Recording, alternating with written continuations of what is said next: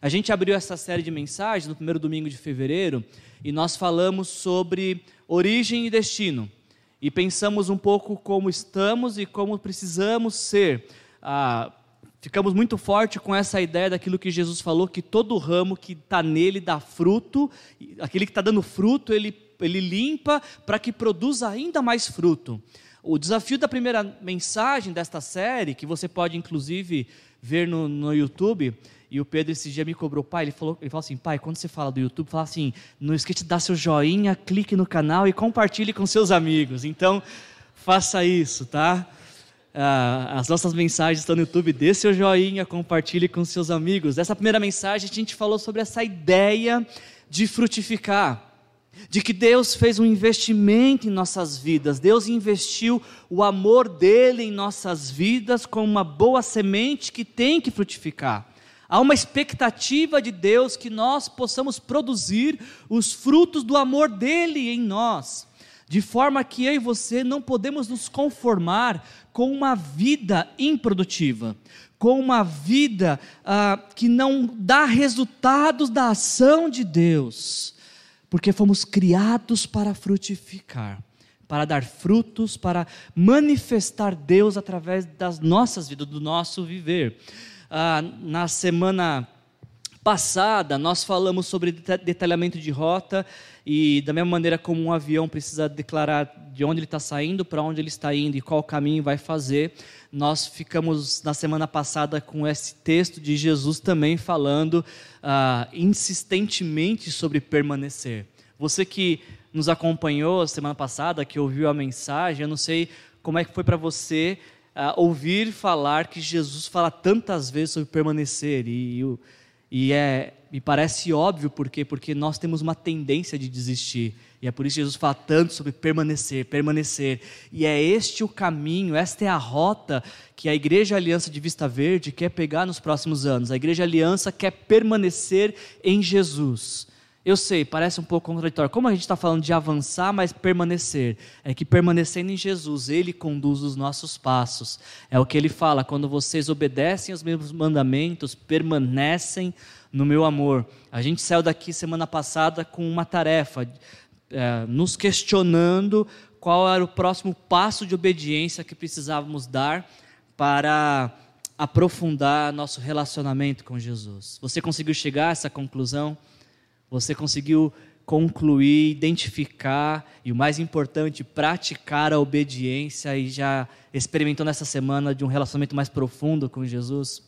Essas, hoje, especificamente, a gente vai dar sequência nessa nossa série de mensagens e o tema desta noite é cálculo do combustível. Uma aeronave precisa saber se ela tem combustível suficiente para fazer todo a viagem que ela planeja fazer.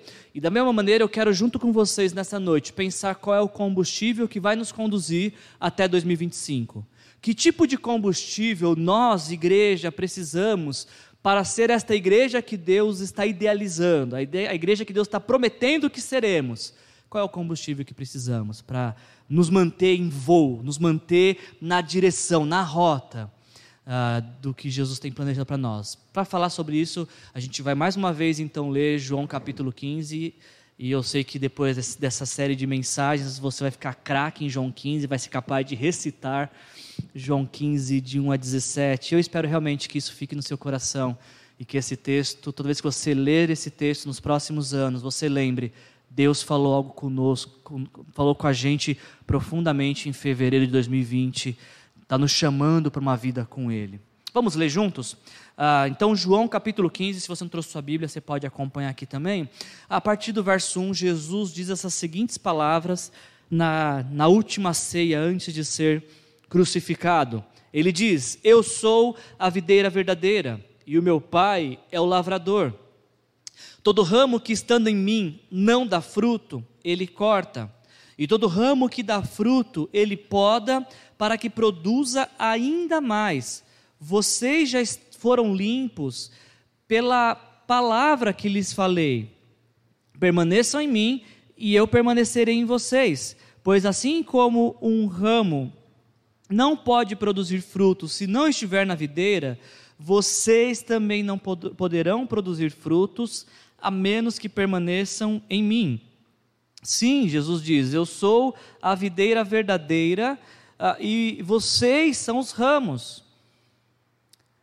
Uh, quem permanece em mim e eu nele produz muito fruto, porque sem mim vocês não podem fazer coisa alguma. Quem não permanece em mim é jogado fora como um ramo imprestável e seca.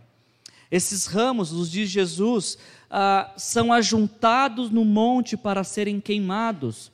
Mas se vocês permanecerem em mim e minhas palavras permanecerem em vocês, pedirão o que quiserem e isso lhes será concedido. Quando vocês produzem muito fruto, trazem grande glória ao meu Pai e demonstram que são meus discípulos de verdade. Eu os amei como o Pai me amou. Permaneçam no meu amor. Quando vocês obedecem aos meus mandamentos, permanecem no meu amor, assim como eu obedeço aos mandamentos de meu Pai e permaneço no amor dele.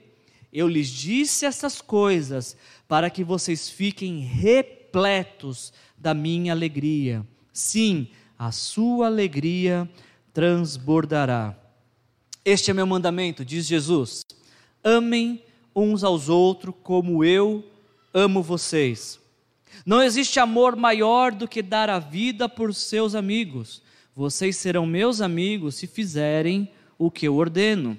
Eu já não os chamo de escravos, porque o Senhor não faz confidências a seus escravos.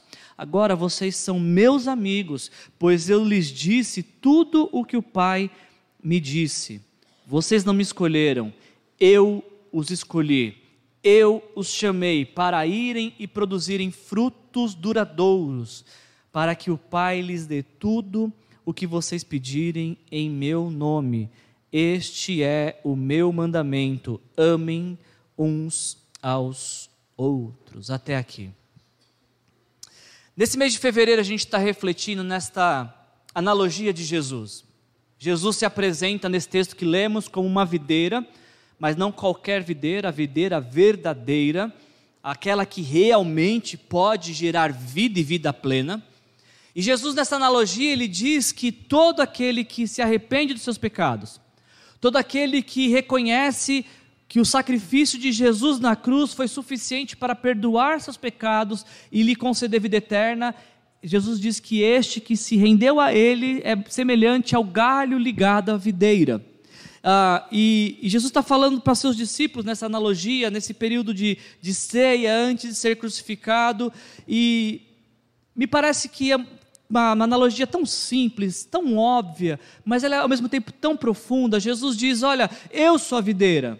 Ou, ou seja, ele está nos ensinando de que a vida que nós precisamos, a vitalidade que nós precisamos, vem dele para nossas vidas. Nós não produzimos podemos produzir por nós mesmos vida. A vida que precisamos vem dele, é isso que ele está nos ensinando quando ele diz que é a videira. E quando ele diz que nós somos ramos, ele está nos ensinando de que nós precisamos ter um relacionamento de profunda dependência dele. Precisamos estar intimamente ligados a ele, porque, da mesma maneira que é óbvio que um galho ah, desconectado de uma videira ou de qualquer árvore não pode produzir frutos, nós também não podemos ter vida em nós se não estivermos ligados a Jesus, se não estivermos conectados com Jesus. Essa, essa é o ensinamento de Jesus para nós quando ele diz isso. E, e eu não sei vocês, gente, mas está sendo difícil para mim pregar essa série de mensagens, porque parece tão óbvio, mas tão óbvio o que eu estou dizendo mas ao mesmo tempo tão irreal às vezes, porque é óbvio que toda a vida que nós precisamos vem de Jesus. É óbvio que por nós mesmos não podemos produzir nada, mas pare para pensar e você vai perceber que inúmeras vezes nós tentamos viver sem Jesus. Aliás, o primeiro pecado que surgiu na história humana surgiu justamente com um homem chamado Adão, que quis viver desconectado de Deus que quis viver independente de Deus. E desde Adão, o primeiro homem que existiu, todos os seus descendentes, ou seja, eu e você, nós seguimos direitinho a lição do nosso pai Adão. Também tentamos viver por nossas forças, também tentamos viver do nosso jeito, também tentamos fazer as coisas que nos parecem melhor. Mas isso você sabe que nem sempre acaba bem, porque, como diz Jesus, sem, é, a vida que nós precisamos vem dele. Eu fiquei pensando como é que eu poderia trazer nessa noite para você uma analogia que você fosse passar a semana inteira. E aí eu, eu resolvi pegar num ponto que vai tocar muito de vocês. Algo que você não consegue se desvincular. E eu espero que toda vez que você tocar nisso, você se lembre desta mensagem. O que Jesus está tentando nos ensinar sobre videira e sobre ramos? A analogia que eu cheguei essa semana e que me veio, me parece ser muito boa sobre isso, vem de um, desse aparelho que nós carregamos e que quando a gente está sem ele, nós nos sentimos quase nus. Você tem essa sensação? Esquecer o celular. Você pode esquecer carteira, mas se esquecer o celular, o apocalipse está chegando. Porque vai que alguém me liga, vai que tem alguma emergência. Pense no seu celular. Talvez alguns de vocês estão até com o celular na mão acompanhando a Bíblia. Espero que seja a Bíblia, não o WhatsApp ou o Facebook. Mas pense no seu celular. Ah, nossos celulares eles têm diversas funcionalidades. Nós fazemos muitas coisas hoje com o celular. O celular conseguiu eliminar as nossas idas ao banco. É fantástico o que conseguimos fazer com o celular. Ele tem diversas e diversas utilidades. Agora, o seu celular e o meu celular, com todas as, as utilidades que ele tem, ele só sofre com um pequeno problema, que ele não consegue lidar. Celular, independente se ele é o mais moderno ou se ele é o Nokia tijolão que dá para jogar o jogo da cobrinha e ter lanterna. Independente se ele é moderno ou antigo, ele não consegue ficar muito tempo sem carga. Aliás, celular sem energia não funciona para nada, talvez para atacar em algum lugar, só para isso. Porque o celular, apesar de todas as suas funcionalidades, ele precisa de algo que o faça funcionar, que é a energia. Eu não sei vocês, mas eu, eu, agora quando eu pegar meu celular eu vou lembrar, videira verdadeira, e eu sou ramo. Sem a, a, vida de Jesus, a energia de Jesus, a energia vital de Jesus em mim, por mais funcionalidades que eu possa ter, por mais coisas que eu possa fazer, sem Jesus não tem como continuar. E sabe que muitos de nós, como alguns celulares, achamos que podemos muitas coisas. Achamos que podemos fazer várias coisas, achamos que temos vida em nós e não percebemos que a nossa bateria está acabando, está acabando. Alguns chegam até zerar a bateria, porque não se conectam a Jesus e não deixam Jesus recarregá-los, dar a vida que eles precisam. Eu acho que é mais ou menos isso que então que Jesus quis dizer quando ele diz as seguintes palavras que para nós é o, é o nosso versículo tema deste ano. Ah, João capítulo 15, versículo 5: Sim, eu sou a videira, vocês são os ramos. Quem permanece em mim e eu nele produz muito fruto, porque sem mim vocês não podem fazer coisa alguma. Toda vez que você vê esta imagem desta árvore ah, que está sobrevivendo às estações do ano, ah, e ela sobrevive porque ela está com raízes profundas, ah, a gente está tá, ah, reproduzindo e repetindo exaustivamente o nosso tema do ano, que é esse versículo que a gente acabou de ler. Ah, eu sou a videira, vocês são os ramos. Quem permanece em mim, eu nele produz muito fruto, porque sem mim vocês não podem fazer coisa alguma. Todas as mensagens que nós preparamos até dezembro, se Deus nos permitir pregar essas mensagens, estão baseadas nesse único texto. Tudo aquilo que a gente quer viver neste ano está baseado neste texto, nesta a, apresentação de Jesus, nesta palavra de Jesus, de que sem Ele não podemos fazer coisa alguma. Você já tentou alguma vez na sua vida fazer algo sem Jesus? Você já tentou, por exemplo, ser mais espiritual sem Jesus e com base no seu desempenho na quantidade de orações, na quantidade de ofertas, vindas para a igreja, práticas religiosas. Você já tentou, por exemplo, ser uma pessoa melhor sem Jesus? Não, eu vou respirar, contar até 10, porque aí sim eu vou ficar em paz. Você já tentou alguma vez ser feliz sem Jesus? Não, tenho certeza que se eu conseguir comprar aquela coisa, ou, ou fazer aquela viagem, ou fazer isso na minha vida, eu serei feliz. A gente consegue, começa a olhar para a nossa história de vida e vai perceber quantas são as vezes que a gente vai tentando, tentando fazer coisas sem Jesus e contrariando o que ele diz, que sem ele não podemos fazer coisa alguma. E é tão comum isso, gente, tentarmos viver sem Jesus, tentar uh, fazer algo sem Jesus, que eu, sou, eu posso, eu te proponho um desafio essa semana. Aleatoriamente, escolha três pessoas do, do, seu, do seu network, das pessoas com quem você tem contato, e pergunte para elas se elas morrerem hoje, o que as faz acreditar que elas vão para o céu.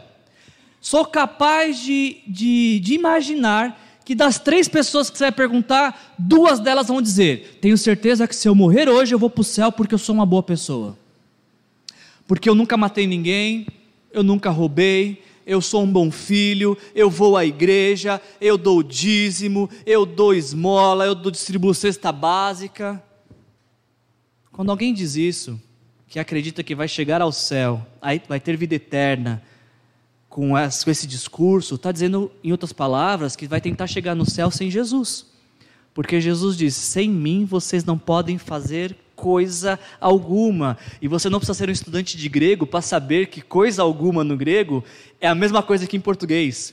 Coisa alguma. Não podemos fazer nada sem Jesus. Por favor, saia daqui nesta noite com este pensamento e com isso muito, muito claro e muito decidido no seu coração. Eu não posso fazer nada sem Jesus. Não posso ser um bom pai sem Jesus, não posso ser um bom marido sem Jesus, não posso ser um bom pastor sem Jesus, não posso ser um bom cidadão sem Jesus, não posso ser um bom profissional sem Jesus. Sem Jesus eu não posso nada. E quem disse foi ele. E eu estou concordando com ele. Foi é verdade, Jesus, eu não posso. Talvez o, o nosso desafio não é aceitar as palavras de Jesus, mas vivê-las. E realmente querer fazer tudo através de Jesus.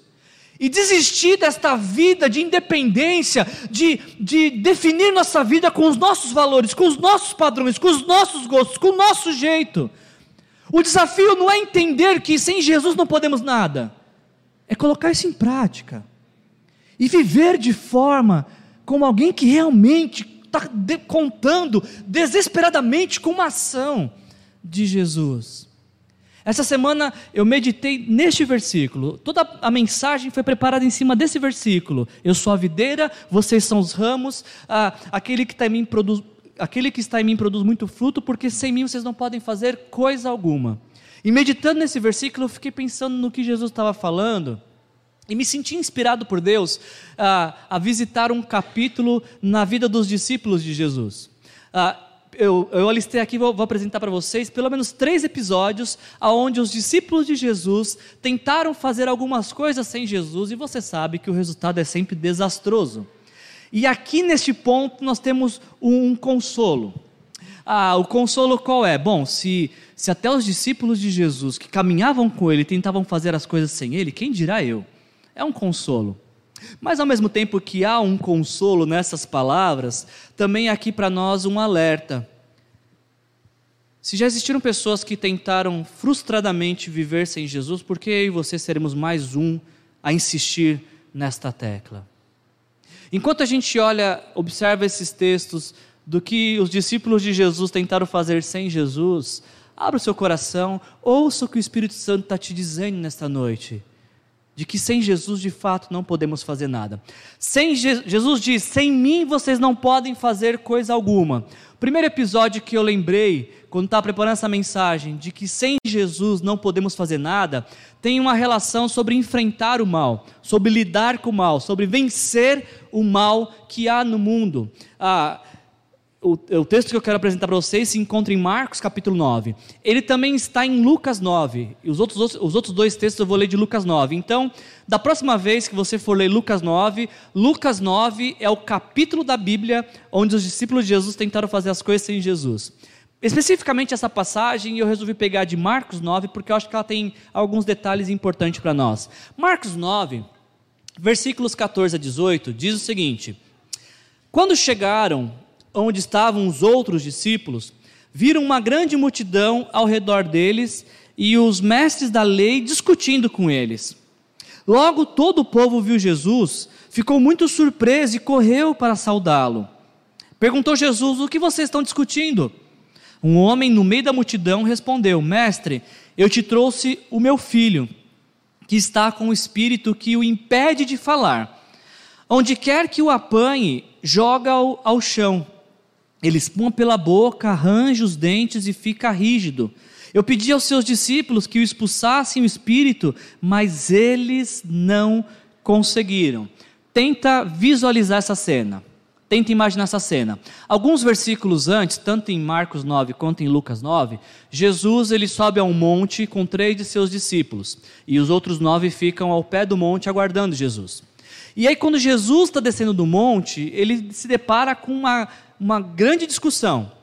E de um lado da discussão estão os discípulos dele, os nove que ficaram. Do outro lado estão os religiosos da época, os fariseus. E como alvo desta discussão, um pai que trouxe o seu filho para que os discípulos de Jesus expulsassem um espírito maligno que estava ah, possuindo, tomando conta da, da vida daquele, daquele menino.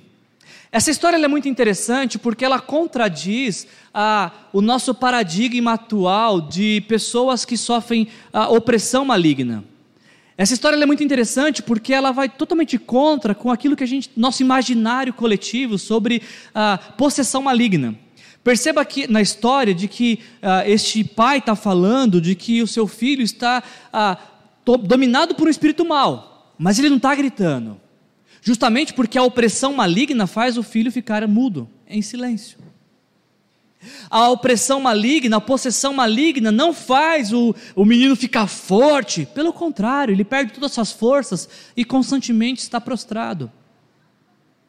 Este menino está sofrendo por conta de uma possessão ah, em seu corpo, ele sofre fisicamente e faz a sua família sofrer emocionalmente. Isso nos ensina que nem todos os demônios gritam, alguns ficam em silêncio, agem silenciosamente.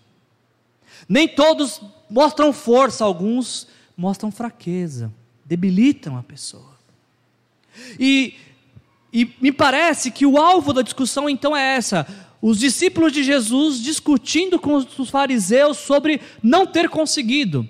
E eu não sei dizer para vocês por que, que é, ah, qual era o, o, alvo dessa discussão. Talvez os discípulos tentaram ah, expulsar esse espírito maligno do seu jeito, ou com algum conhecimento da época. Tentaram fazer de várias formas. O fato é que eles não conseguiram. Então Jesus chega, ele repreende o espírito, ele liberta aquele menino, e aquele menino pode provar de uma nova vida, assim como seu pai e sua família também começam a provar de uma nova vida, porque Jesus libertou. E sempre que Jesus liberta alguém, uma nova vida surge, uma nova forma de viver surge. Ah, então, Jesus restaura aquela vida, restaura aquela família, mas existem alguns homens nessa história tão inquietos, que são os discípulos. Quando os discípulos chegam em casa, a continuação desse texto nos diz: ah, os seus discípulos perguntaram para Jesus em particular: por que, que não conseguimos expulsá-lo? E Jesus respondeu: essa espécie só sai pela oração e pelo jejum. Quando a gente olha para a resposta de Jesus, obviamente podemos concluir que os discípulos não conseguiram expulsar porque não oraram, porque não jejuaram. Ah, Jesus é muito, eles falaram: Jesus, por que, que nós não conseguimos? Vocês não conseguiram porque não oraram e não jejuaram. E sabe, esse aqui é um dos textos que às vezes traz um pouco de dificuldade de interpretação, e muitas pessoas, elas têm a dificuldade com esse texto porque elas olham apenas para a prática do jejum e a prática do, da oração isoladamente como rituais religiosos. É quase como se algumas pessoas, diante de uma situação assim, falassem: sai agora em nome do jejum que eu fiz. Ou sai desta vida agora em nome das três horas de oração por dia que eu faço. É óbvio que ninguém fala isso, né? Mas quando a gente confia na prática, no ritual, é isso que a gente está dizendo. Ou algumas pessoas podem falar assim: não, nem me chama para ir num lugar assim porque essa semana eu não jejuei. Na verdade, eu meti o pé na jaca, eu até exagerei, até pequei pela gula, então não posso ir. Jesus, quando ele fala para os seus discípulos, vocês não puderam expulsar, e o questionamento é deles, o questionamento dos discípulos é justamente esse: por que, que nós não conseguimos, Jesus? E Jesus fala: mas quem diz que é vocês que conseguem alguma coisa?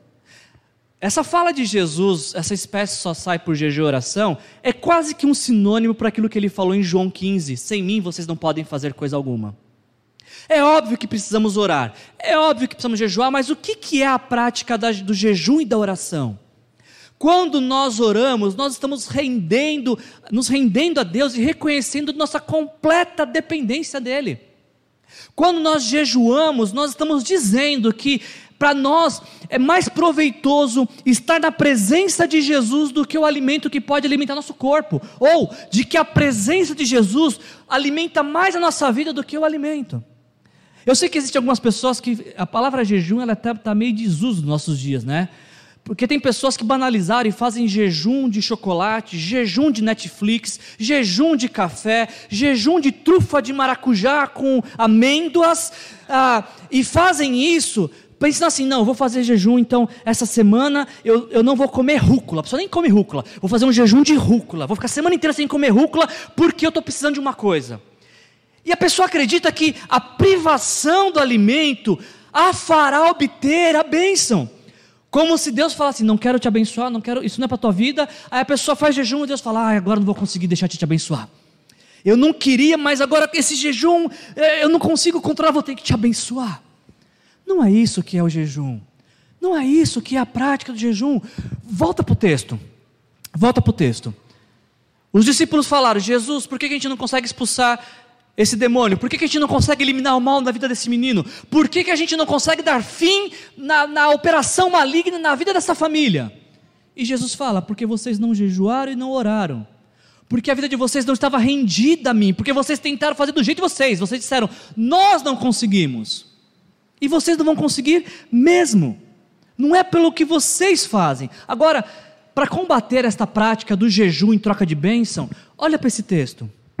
Pergunta: ah, quando Jesus está propondo o jejum e oração para os seus discípulos para lidar com o mal, o que que os discípulos ganhariam com esse jejum e oração? O que, que eles ganhariam de bênção? Absolutamente nada.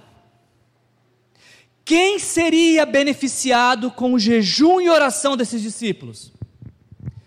As pessoas que seriam libertas da operação maligna. Você percebe que o jejum não é para nós, não é para obter bênção. O jejum é para termos uma rendição completa a Deus e dizer: Senhor, eu preciso de Ti, como a gente cantou agora, mais do que tudo, mais do que todos, eu preciso do Senhor para poder viver. Sem Jesus não podemos fazer nada. E só experimentamos de vida quando realmente nos rendemos a Jesus. Quando temos uma vida de entrega, de, de total uh, quebrantamento diante dEle. E quando temos isso, os beneficiados não somos nós, mas são as pessoas que nos rodeiam, são as pessoas que Deus quer tocar com as nossas vidas, são as pessoas que Deus quer alcançar com aquilo que Ele está fazendo através em nós.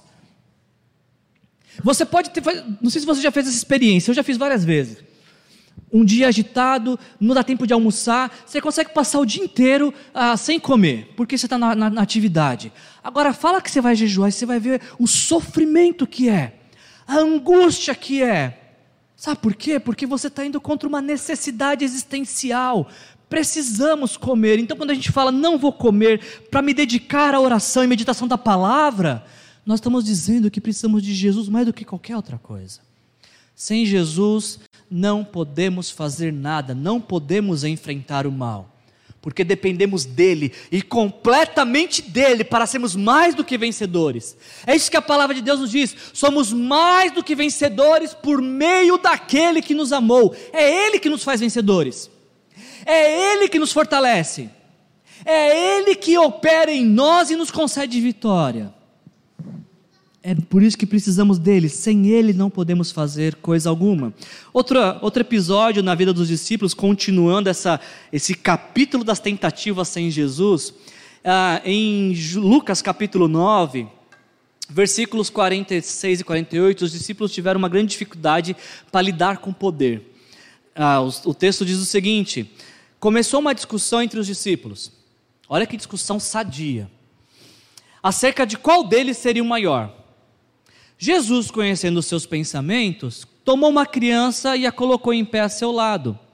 Então lhes disse: Quem recebe esta criança em meu nome, está me recebendo. E quem me recebe, está recebendo aquele que me enviou. pois aquele entre vocês que for o menor será o maior. Alguns versículos antes desse, Jesus está dizendo: Olha, gente, estou indo para Jerusalém e essa vai ser minha última ida para lá, porque quando eu chegar lá, eu vou ser traído, eu vou ser condenado, eu vou ser crucificado, eu vou morrer, mas eu vou ressuscitar para conceder para vocês perdão dos pecados e vida eterna. Jesus está abrindo o coração dele. Ele está derramando seu coração, fala, gente, eu vou ser traído, eu vou morrer. Se você abrir seu coração para alguém deste nível, o que, que, você esperaria em troca? Jesus está abrindo seu coração e seu discípulo está falando, viu, mas quem que é o maior entre a gente? Jesus, tudo bem, você vai morrer, mas a gente tem um assunto mais importante aqui. Quem é maior entre a gente? Quem é o seu preferido aqui? Se fosse para escolher o, seu primeiro-ministro aqui no seu reino, quem seria?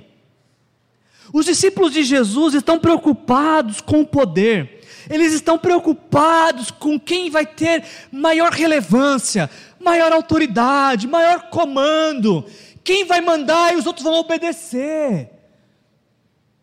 Eles estão brigando e disputando quem vai ser o maior, quando na verdade o maior está diante deles.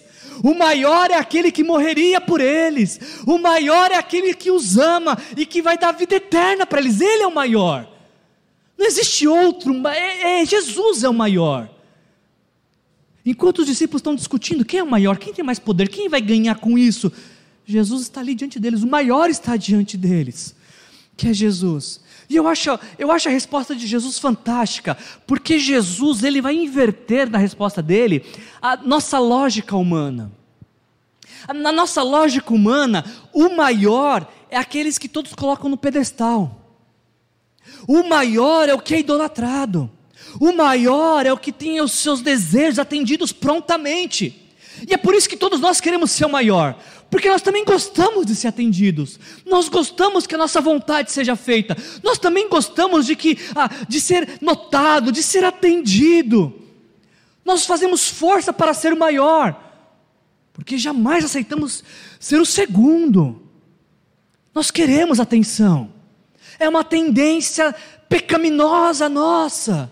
Agora, Jesus inverte esta lógica e ele, ele muda esse paradigma, porque no reino dos céus ah, o maior é o menor.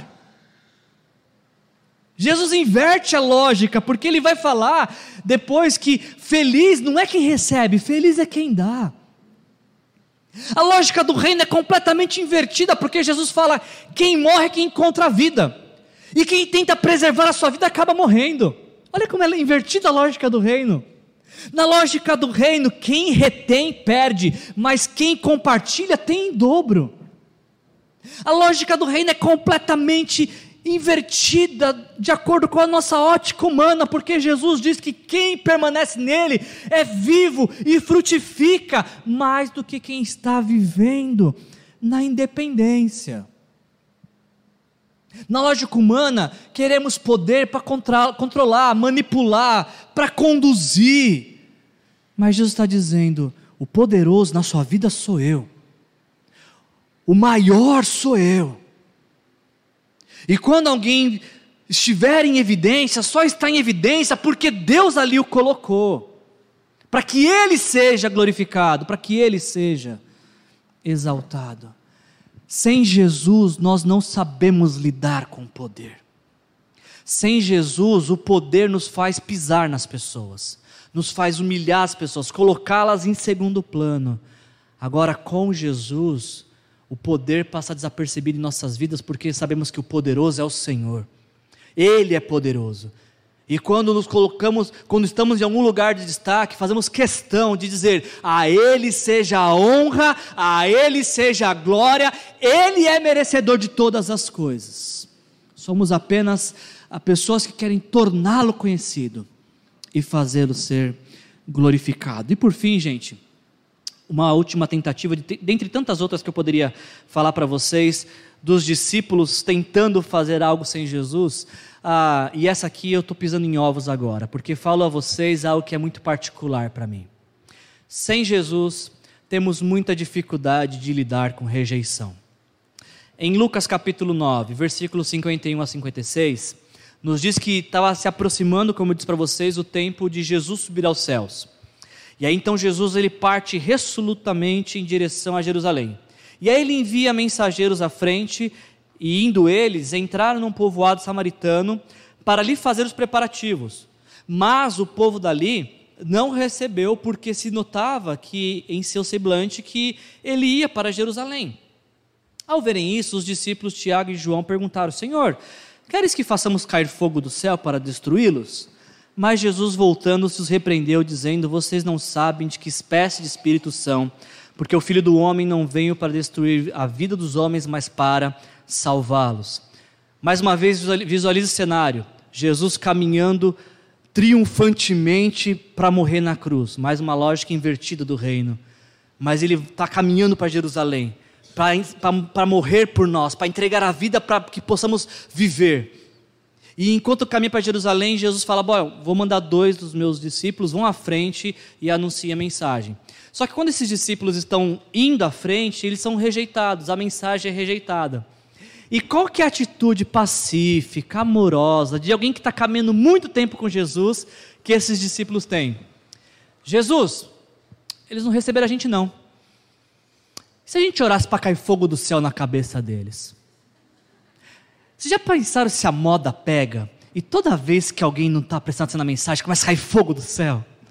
Alguns agora começaram até a olhar para o teto, assim, de preocupação já. Eu talvez teria que pregar de guarda-chuva também, de aço. Imagina se a moda pega, gente. Se toda vez que a mensagem é rejeitada, a gente quer que uma desgraça aconteça na vida de quem rejeitou a mensagem. Eu tinha um amigo, e eu vou preservar o nome dele, mas ele, porque ele melhorou agora. Ele já está bom nisso, já, ele amadureceu. Mas na imaturidade dele, quando alguém falava para ele assim: Olha, o pastor, eu estou saindo da igreja porque eu não gostei da cor da parede, eu não gostei do piso, eu não gostei do que você pregou, então estou saindo da igreja. Ele fazia assim: Ó, e a pessoa fala: Que é isso? Ele falou: Estou retirando da sua vida todas as orações que um dia eu lancei sobre você. É verdade, é verdade. Teve uma vez que ele fez isso, a pessoa falou: Estou saindo da igreja, não gosto mais da igreja, ah, eu vou embora. Ele fez assim: ó, Retiro todas as orações que lancei sobre sua vida. E a, a, aconteceu uma, acredito eu, coincidência pura, gente, coincidência pura, que essa pessoa sofreu um acidente no comércio, deu uma teve um problema no comércio, um prejuízo no comércio. E tinha um irmão da igreja que ficou. E esse irmão falou: Pastor, você retirou as orações sobre meu irmão. E ele sofreu prejuízo na loja dele. Não faz isso não. Ele fez tudo bem, desculpa. Lanço de volta todas as orações que fiz sobre a vida dele. Depois eu descobri que isso é moda. Eu vi uma vez um outro, um outro pastor pregando e assim: ó, todas as orações que eu lancei sobre sua vida eu retiro agora. Como se nós tivéssemos o poder de lançar oração sobre alguém e retirar depois. Mas é isso que esses discípulos estão tentando fazer. A gente abençoa quem nos ouve. A gente abençoa e faz votos de que Deus derrame suas bênçãos sobre quem nos acolhe bem, quem sorri para nós, quem curte e compartilha, mas quem não nos recebe, que caia fogo do céu. Isso é tipo de atitude de discípulo de Jesus. Ou como está sendo comum nos nossos dias, falar para as pessoas que, olha, se você não, não obedecer e não gostar da mensagem, criticar e tocar no ungido do Senhor, que o mal te. Que bobeira é essa? Isso não é digno de alguém que está andando com Jesus. Deveria ser uma atitude contrária. Jesus, a gente foi até lá e eles não quiseram receber a mensagem. Vamos orar para que Deus toque no coração deles para que eles compreendam que o Senhor é tudo que eles precisam, para que eles entendam que somente no Senhor eles vão ter vida. Eu não sei vocês, gente, mas isso para mim é uma questão muito delicada, porque eu, eu, eu dou muita atenção e valor para a aprovação. E quando alguém fala, estou chateado com você, para mim acabou o mundo. E se eu vou encontrar a pessoa só semana que vem, eu fico a semana inteira ruim pensando o que, que eu fiz e o que eu posso consertar, que eu nem sei o que é. E se você é como eu, se você às vezes se alimenta de aprovação, se você sente a necessidade de ser aceito, bem quisto, esse negócio de, de lidar com rejeição é muito difícil. Mas o que o Senhor nos ensina é que sem Ele não podemos fazer nada, inclusive lidar com rejeição, porque a gente vai lidar a todo tempo com rejeição. a todo tempo pessoas vão entrar e sair de nossas vidas, por, por, por motivos aceitáveis e por, pelos motivos mais horrendos possíveis. E se a gente não estiver ligado a Jesus, e esperando que de Jesus venha o valor que nós precisamos e temos de vida, a gente vai constantemente esperar que fogo caia do céu na cabeça daqueles que fizeram mal para nós. Sem mim vocês não podem fazer a coisa alguma. Jesus ele lembra esses discípulos que ele não vem ao mundo para destruir a vida de ninguém. Jesus fala: enquanto vocês estão pensando que esses, essas pessoas podem ser destruídas, eu estou pensando em como eu posso salvá-las. Pois o filho do homem não veio para destruir a vida dos homens, mas para salvá-los. Que destruir? Eu vim justamente para salvar. Eu vim justamente para impedir que essas pessoas vão para o inferno. Antes eu vim interromper essa trajetória, dando para elas perdão, dando para elas vida eterna. Que destruir? Que fogo do céu! É salvação que eu quero dar para essas pessoas de Jesus. É vida eterna que eu quero dar para essas pessoas de Jesus. E, e se assim Jesus quer agir, esse também tem que ser nosso desejo. Devemos anunciar o Evangelho, e se alguém rejeitar o Evangelho, não devemos nos sentir rejeitados, porque não rejeitaram a nós, rejeitaram o Evangelho. O apóstolo Paulo vai dizer isso em Romanos: que o Evangelho é o poder de Deus para a salvação de todo aquele que crê. Quem crê na mensagem de Jesus, naquilo que Jesus fez, é salvo. E quem não crê, já está decretando sua própria condenação. Nós não temos nada a ver com isso. Somos apenas mensageiros. Por isso, a nossa preocupação não tem que ser com aceitação e aprovação de quem ouve a mensagem. A nossa aceitação tem que ser em agradar aquele que nos enviou como mensageiros. Sem Ele não podemos fazer coisa alguma. Agora, quando estamos ligados a Ele, entendemos o nosso verdadeiro valor, entendemos que somos filhos amados do Pai, que dependemos completamente dEle. Eu concluo essa mensagem nesta noite, e a gente poderia citar inúmeros exemplos de, de situações de vida, de tentativas frustradas de fazer algo sem Jesus. Mas eu queria pensar em uma outra coisa com vocês para concluir essa mensagem. Porque Jesus diz: sem mim, vocês não podem fazer coisa alguma. Mas o que seria contrário a isso? Se sem Jesus não podemos fazer nada, o que é que nós podemos fazer em total e completa dependência de Jesus? Já parou para pensar nisso? Enquanto a gente está fazendo essas leituras nesses meses de, de João 15, Jesus fala: sem mim vocês não podem fazer nada. Ok, mas e com Jesus? E, e, e, e, quando a gente render e dobrar nossas vidas diante de Jesus, o que a gente pode fazer? O que, que nós podemos fazer contando com a ação e com o poder de Deus atuando poderosamente em nós? O que, que pode acontecer? O que pode acontecer, Jesus continua dizendo em João capítulo 15: Se vocês permanecerem em mim, minhas palavras permanecerem em vocês, vocês pedirão o que quiserem e isso lhes será concedido. Sem Jesus não podemos fazer nada, mas com Jesus, Ele diz que podemos pedir o que quisermos e isso nos será concedido. Pausa. Eu preciso de toda a sua atenção neste momento agora. Toda a sua atenção é pouca neste momento. Porque algumas pessoas acreditam que, em nome de Jesus, é um substitutivo para abracadabra. Como se fazer, falar em nome de Jesus a coisa acontece automaticamente. Eu preciso que você preste muita atenção no que Jesus está dizendo para que você não perca a bênção que Ele está mostrando para nós neste texto. Sem Jesus não podemos fazer nada, mas ele diz que com ele podemos pedir o que quisermos e isso nos será concedido. O que, que foi que ele. Por que ele disse esta frase? Podemos pedir o que quisermos e nos será concedido. Precisamos ver o que ele disse antes e o que ele disse depois para entendermos esta frase. O que, que Jesus disse antes de pedidos e bênçãos atendidas? Antes disso, ele disse que se nós permanecemos nele, e as palavras dele permanecer em nós. Antes de pedirmos algo para Jesus e ser atendido, precisamos permanecer nele. E a palavra dele permanecer em nós. Por quê? Que tipo de pedido faz alguém que permanece em Jesus e que está cheio da palavra dele? Você acha que quem permanece em Jesus vai pedir algo de maneira egoísta? Você acha que alguém que está firme em Jesus e cheio da palavra de Jesus vai pedir algo para atender o seu ego, para atender a sua satisfação, os seus desejos egoístas? Claro que não. Aliás, em 1 João capítulo 5, versículos 14 a 15, nós lemos: Estamos certos de que Ele nos ouve sempre quando? Que pedimos algo conforme a Sua vontade. E uma vez que sabemos que Ele ouve nossos pedidos, também sabemos que Ele nos dará o que pedimos.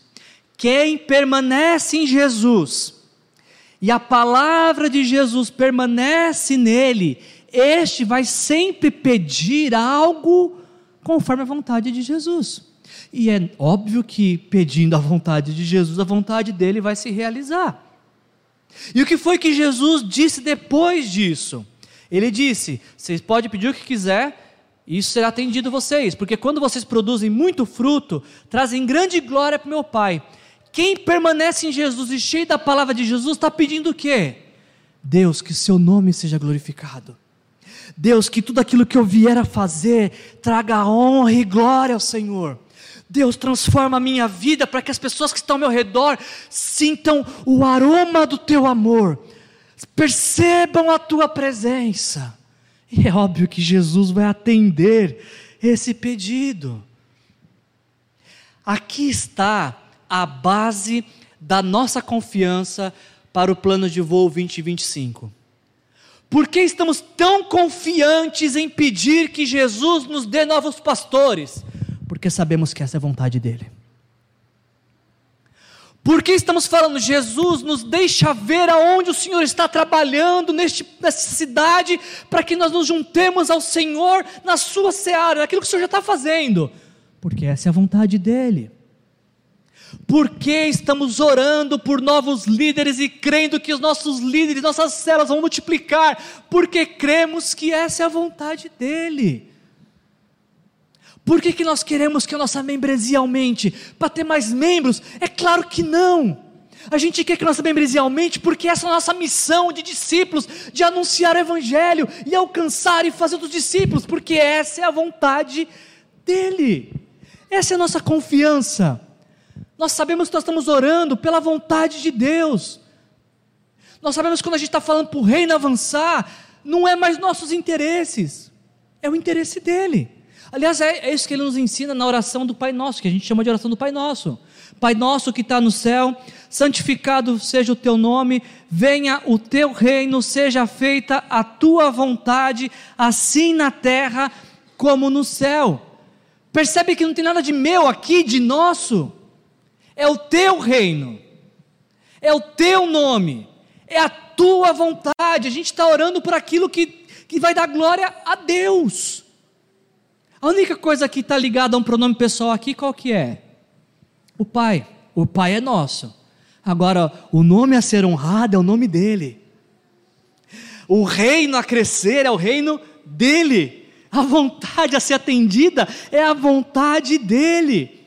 Portanto, esse aqui é o nosso combustível para voar até 2025. Crer e praticar e viver e desejar viver intensamente a vontade de Deus para a nossa vida e continuar acreditando de todo o coração que sem Ele não poderemos fazer coisa alguma. Como é que a gente vai formar os próximos pastores dessa igreja? Crendo que Jesus está tocando no coração de alguns homens desta igreja, para que eles não vivam mais para si mesmos, mas para o reino. Como que a gente vai plantar novas igrejas? Crendo que Jesus já está trabalhando em alguns bairros dessa cidade e precisa de um povo ali para difundir esse trabalho. Como é que a gente vai multiplicar nossos líderes e célula? Crendo que o Espírito Santo será derramado no nosso meio e os dons do Espírito serão ativados, e as pessoas fluirão nos dons do Espírito Santo. Por que, que a gente está tão confiante de que a gente vai influenciar o destino eterno de muitas pessoas? Porque a gente está confiando de que Jesus vai nos dar inúmeras, inúmeras, inúmeras oportunidades de falar do amor dele. Nos próximos cinco anos, não se espante se alguém falar, viu, eu queria aceitar Jesus, como é que eu faço? Não se espante com isso. Vai começar a ser natural em nossa vida isso. Vai começar a ser natural, a pessoa se aproximar de nós e falar assim: escuta, eu preciso de algo que eu não sei o que é, mas eu sei que você tem. Eu tenho visto sua vida, eu tenho visto como você tem mudado, eu preciso disso também. Não se espante, porque Deus vai nos surpreender nos próximos cinco anos. Pessoas se aproximarão de nós querendo saber o que Deus tem feito em nossas vidas. E a gente vai continuar simplesmente permanecendo em Jesus simplesmente acreditando que não é por base na nossa espiritualidade, no nosso desempenho, na nossa performance, na nossa habilidade, não, é por aquilo que Ele vai fazer em nós, por aquilo que Ele quer fazer em nós e através de nós.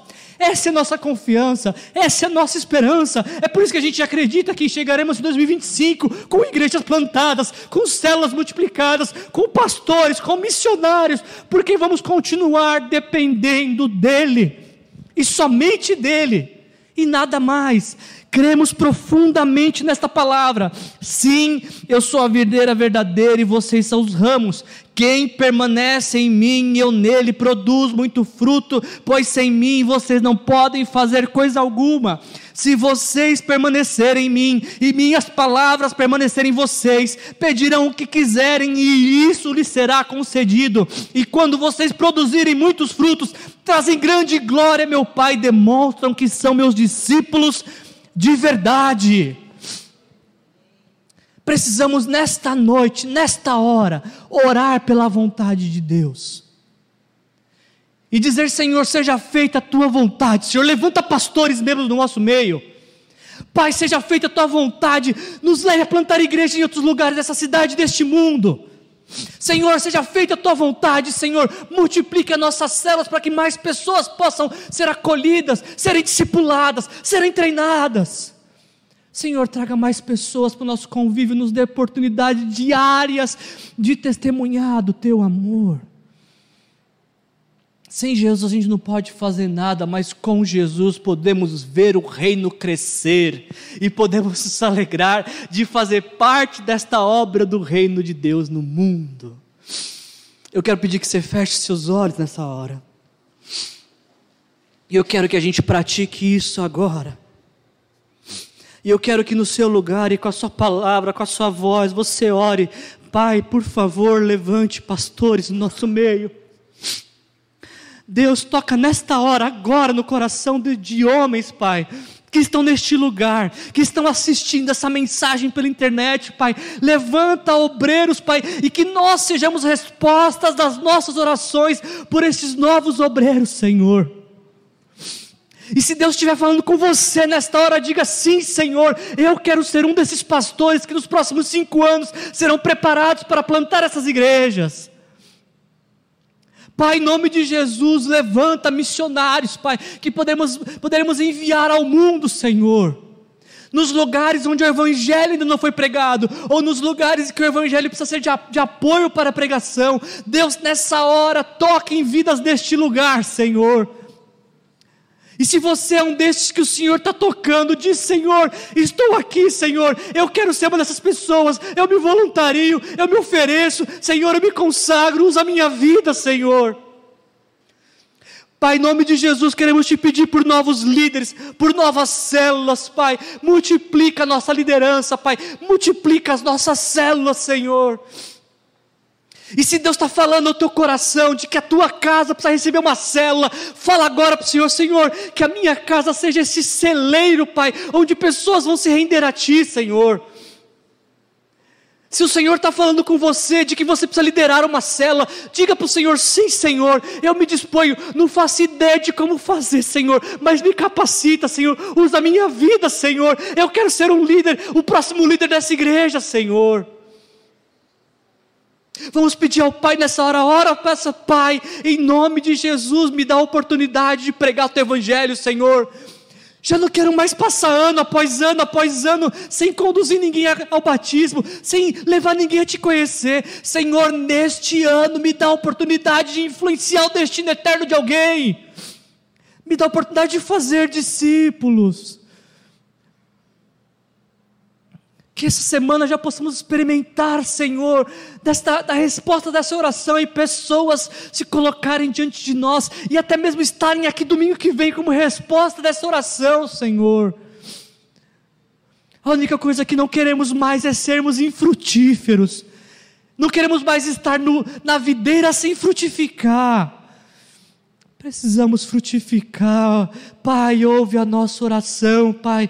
Pessoas aqui estão dizendo sim ao Senhor nesta noite, Pai.